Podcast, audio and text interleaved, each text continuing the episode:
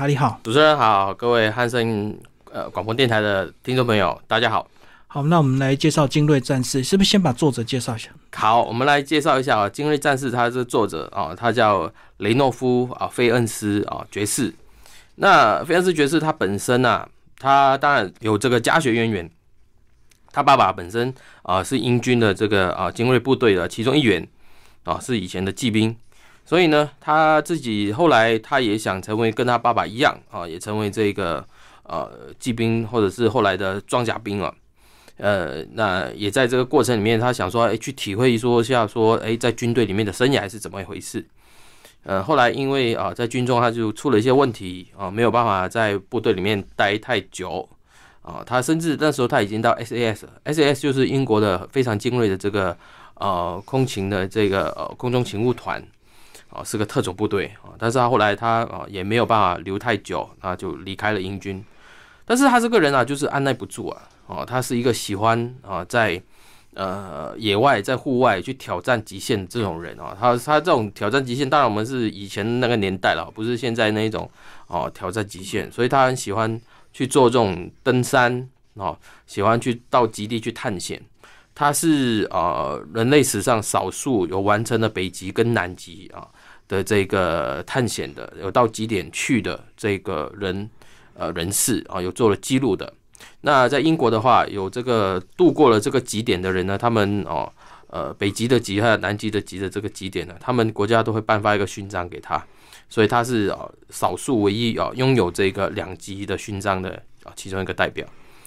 呃，费恩斯他当然他因为经过呃不管是他做这种探险哦，爬爬这个呃圣母峰也好，或者是到这个南极去探险也好啊当中。当然也是因为发生了一些状况，比如说呃呃冻化冻伤了啊，手指冻伤，最后需要截肢的等等。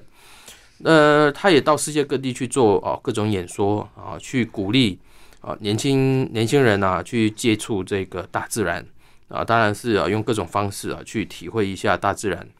呃，后来他当然他也写过好几本跟这种呃探险有关的书了，然后后来就其中一本他就呃前几年啊可能也是因为。呃，想起他以前当兵的这些事情哦，所以后来他就开始写了这一本哦《精锐战士》。他分享的是说，呃，从以前斯巴达一直到后来的这个美国的这个啊绿扁帽海豹部队，甚至是英国的这个啊突袭队啊，或者说 commando 啊这些部队他们的一些故事这样子。所以呃，这本书呢，就是哦集合了哦二十来个吧啊这些精锐部队的一些故事。那这些故事。呃，在书里面我们看了一下，我们觉得哎，这个不错的。为什么呢？因为他把呃人类史上，因为其实呃每一次我们来跟大家分享的时候，我们都会说，人类史其实是跟战争史是脱离不了的。人类的历史里面，战争它是其中一部分啊，所以我们应该是正面去看待它啊，知道里面的一些发生一些事情。所以这里面有非常多这种呃，不管是激励人心的故事也好，或者是启人。呃，会深思的一些故事也好啊，都是他这写这本书的出发点。好，那是不是就挑一些故事来帮我们介绍？好啊，好啊。呃，里面因为有蛮多故事，都是呃，也也许有一些是大家知道，但是你可能对情况不是很了解的。呃，比如说这当中啊，有的是呃，跟呃十字军东征的时候有关的啦。那我们知道十字军他们啊，原本就是少数部队啊，深入到这个伊斯兰世界的这些。呃，地方里面去，然后就跟这些伊斯兰啊的回呃回教徒他们在作战，那试图是说把哦当时叫巴勒斯坦哦现在的以色列给呃主要的一些呃就是圣经里面故事所提到的，尤其是圣城哦耶路撒冷给夺回来这样子，所以这里面当然就有很多啊他们这种少数去跟这种多数去作战的这种情况。呃，往往都是我们知道，呃，精锐部队它之所以呃到最后会形成了一个这样子的一个氛围，主要就是因为他们人数少，但是呢，他们却可以用啊有够智慧的方式去取得呃胜利啊，这个就是我们说的这个他们啊，而且他们的这个战力也比一般的部队来的强啊，所以呃他们是属于这样子的一个位阶了。那除了刚刚我们提到的这个。呃，这个十字军东征的以外，我们呃这当中啊，还有一些是，比如说英国的这个轻步兵，呃，也许大家没有印象，就是以前英国的轻步兵，他们并没有这样子的编制，但是轻步兵它它主要是为什么？第一个，它要射击要射很准啊。以前他们用这种前膛枪啊，就是在枪口前面去把那个弹丸放进去，然后再加火药在后面哦，再来开枪的这种方。其实我们知道这种方式一定很慢的嘛，哈。那一分钟啊，可能才打个三发四发啊。当然，当时他们有训练，就是要越快越好。所以这个轻步兵他们本身就是他的呃装备补给呢，跟一般的步兵来说，他们一定会比较少。那但是他们的弹药带的比较多，同时间呢，他们要跟另外一个领兵啊做合作。当一个人在开枪的时候，另外一个人就要填补弹药啊。另然后就在这种情情情况底下，两个互换，使得在这个作战的时候的那个呃射击啊是不会间断的，让敌人没有这个呃机会啊来做任何的这个呃企图来攻进你或接近你。那英军他们当时他们有的这个轻步兵，就是协助他们在呃这个。呃，拿破仑战争的时候，帮了他们很多，尤其他们那时候因为呃面对拿破仑的这个部队啊，实在太强了。当英国他们需要从西班牙撤退的时候，因为打不过人家了嘛，一定要想办法撤退。那假如我突然断后的人哦不够强，或者是断后的人整个乱了手脚，每个人都溃散的话，那沿路就一定会被这个拿破仑的铁骑啊，沿路被你们逐个击破。所以当时英军他们已经有训练的这个轻步兵啊，但是还没有真正的派上用场。就在西班牙这个撤退的时候呢，这个步兵啊，轻步兵他们就派上用场。这个是我看了书里面的几其中几个故事，我觉得哎，还蛮啊，让人哎有一些有一些啊引起一些想法的了。呃，当然还有一些是讲的特种部队，有少数的人，那经由各种的谋略啊，比如说深入到敌境后面啊，然后。在做这种敌后作战的这一种啊部队也有啊，不管是在德国，他们也有这种啊呃呃这种暴风队啊。所谓暴风队，他可能就是一开始他在啊其中一个地方，他就把部队啊主力都投入在这个地方里面，然后希望能够突破了这个战线呢，尤其在一战的时候，突破那战线以后，让大部队去涌入到这个缺口里面去。那到了二战的时候呢，他们就是变成是呃类似特种部队，像他们假装啊假扮成呃敌军的这个部队啊来做，比如说他们在动线的时候啊，曾经用这种方式来骗这个啊苏军啊往后撤退啊，甚至是策反了一些啊呃原本不是呃很幸福啊苏联当局的一些部队啊，让他们啊投靠到德国来等等。都有很多了。那另外还有其中一个，甚至还被拍成电影，就是这个绿表帽的故事。我们知道，在呃这个阿富汗战争刚开打的时候，其实美国他投入的部队是不多的。那其中有一个就是呃，他们把其中一部分的这个绿表帽呃大概十二人的部队投入到这个呃阿富汗北部那边的山区，去协助当时的这个北部的这个联盟啊，他们去攻击啊当时的塔利班啊政权啊，还有这个盖达组织。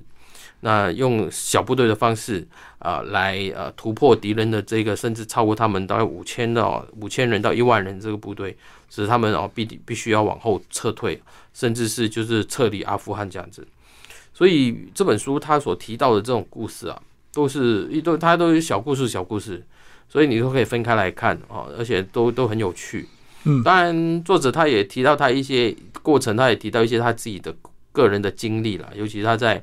啊，SAS 里面受训过，所以他本身会对有一些状况啊，他有一些体会，他自己的看法，他就跟你说，你不要以为说就故事这样子字面这样子写就好像很轻松啊，他就把他的一些经验也带进来哦，可以让大家想说，哦，当年这些人他们所面对的困境，以及他们所面对的这种艰难究竟是什么？嗯，所以里面记录历史上两千五百年很多精英部队作战的故事。那其实很特别的是，它居然也有蒙古的精英部队啊。对对对，嗯，其实蒙古我们知道，呃，他们故事一直讲说，他们呃蒙古铁骑哦去征服了这个欧亚大陆嘛，对不对？但是其实他们其实蒙古他们骑在。哦，马背上的作战的这种方式，当然是源自于说他们在蒙古大草原上，嗯啊，适合这种机动嘛。现在我们用想想法说用机动了，就是你你怎么样最快速的方式去绕到你的敌人的背后，或者是深入到你敌敌人的敌境里面去作战。然后当然他们到欧洲来的时候，就是用这种方式。呃，当然他们当时的骑兵或者这种铁骑呢，他们呃也不能叫铁骑啊，那种轻轻骑兵啊，他们主要就是要尽快的。到敌境里面去做侦查，嗯，收取了情报，然后呢去找这个最主要的补给，然后再回到大部队里面去回报，以后才决定下一步要怎么做。那当时呃，这个成吉思汗的部队，他们就是用这种方式去横扫了欧欧这个欧洲啊。所以欧洲人当时他们很多部队一听到这蒙古人来了以后，真的就吓死了。因为蒙古人啊，他们到来的时候，除了刚刚我说的这些作为之外，他们可能顺道也会把呃，假如当地的这个防卫力量不是很强，他们顺道就可能就把你给歼灭掉，然后就往后面的城市再继续往前走去了。在当时，我们知道没有地图啊，我们对这个地理大发现也也还没有真的是哦，全世界的人都知道，所以。当时的蒙古人，他们就跟当在更早之前的亚亚历山大他们的部队是一样的，一直骑，一直骑，一直往前，一直往前，直到我已经不能再往前，必须后退为止，他们才后退。呃，当然，蒙古他们当时这样子做哦，也是因为希望说，我觉得这一开始当然是出于好奇了哈，啊，并不是说呃纯粹只是为了掠夺。啊但是当人类的这个好奇心到了一个极限的时候，当然就会影响到他们后面的这个发展了。嗯，好，那最后一篇呢更精彩了，讲到是未来的精英战士，就是包括二零零三年这个伊拉克战争之后，有所谓的专业保全公司，以及更远的未来可能有机器人部队。跟我们讲一下最后一篇啊。呃，作者他当然想说，其实这精锐部队不不一定在我们过去的想法，他一定是军人嘛。对。但是这些军人当他们在战场上面待久了以后，他们累积了这些经验以后。那当然，总有一天他不想再回到战场上面去，或者说部队里面他已经不能再留下来的时候，呃，当时这不这开始啊，就有很多这一种所谓的保全公司啊，我们广义上保全公司，但是美国的这种比如说黑水啊这种保全公司，他们的做法或者他们所能够做的事情，跟我们想象中的那种保全公司是不一样的。呃，他们是有专业的这个由哦特种部队或者以前的军军队里面的精锐部队退下来的军人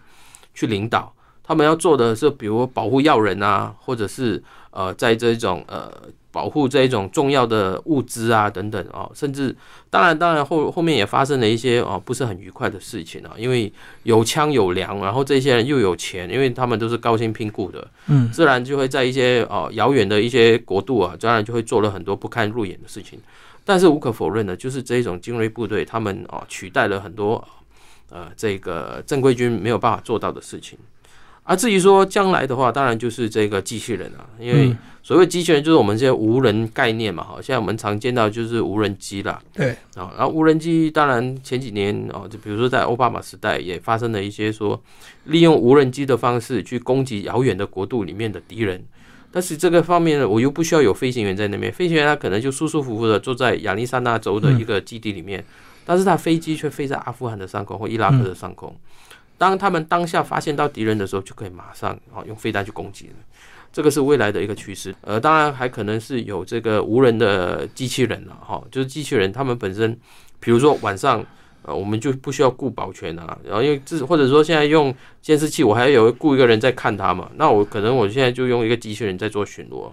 啊，机器人有什么状况，他马上可以回报，这样子啊，就机动性很高。其实作者还提到另外一个，或者说现在台湾最近引起的一些话题，就是所谓的网军啊，嗯啊，我们的网军是做舆论的嘛，但是他的网军，他所谓的网军，他有一部分也会做舆论，但是他最主要就是他怎么去窃取敌人的这个状况，或者是瘫痪敌人的这个呃作战系统啊等等，或者窃呃瘫痪敌人的网络。呃，这种都是他觉得说是将来的这个精锐部队的其中一个趋势发展。好，今天非常谢谢查理为大家介绍这本新书《精锐战士》，辽源出版，谢谢，谢谢。